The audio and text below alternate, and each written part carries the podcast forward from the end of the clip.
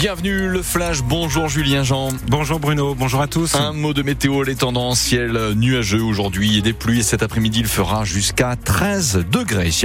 Julien Jean, les urgences du Mans en grève illimitée depuis ce matin. Et c'est assez rare pour être remarqué. C'est le chef de service lui-même qui est à l'initiative de ce mouvement aux côtés de l'intersyndicale.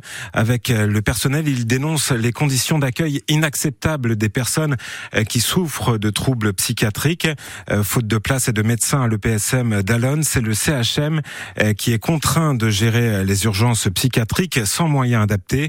Une manifestation est prévue à 14h30 devant l'établissement. L'interruption volontaire de grossesse devrait bien être inscrite dans la Constitution. Euh, contre toute attente, la mesure a été adoptée à une large majorité hier au Sénat. Euh, le texte doit encore être approuvé lundi par le Congrès.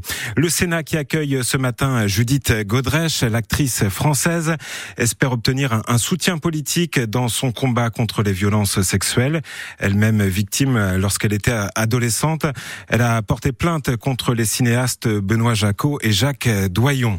Après ceux de FP2E à Brulon, ce sont cette fois les 100 salariés de AS Pool qui sont en grève pour de meilleurs salaires.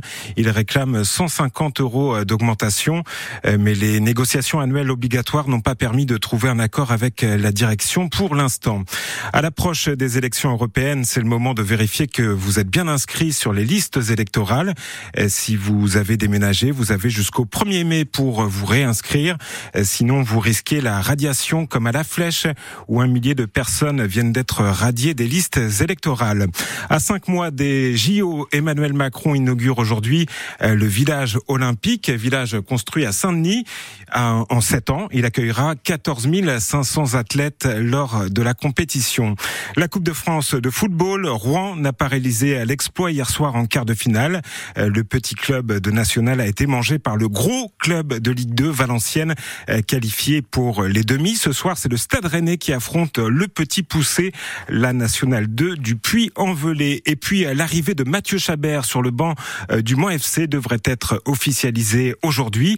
Lui qui a fait monter trois clubs en Ligue 2 devrait être le nouvel entraîneur du Mans FC à la place de Reginald Ray, limogé il y a dix jours. Et on vous adressera euh, le portrait de Mathieu Chabert tout à l'heure dans le journal de midi. Avant cela, la météo hmm. avec un ciel gris sur Alonne comme sur toute la Sarthe. Hein. Et je me dis en fait que c'est une météo particulière pour une journée qui n'apparaît sur les calendriers que tous les quatre ans.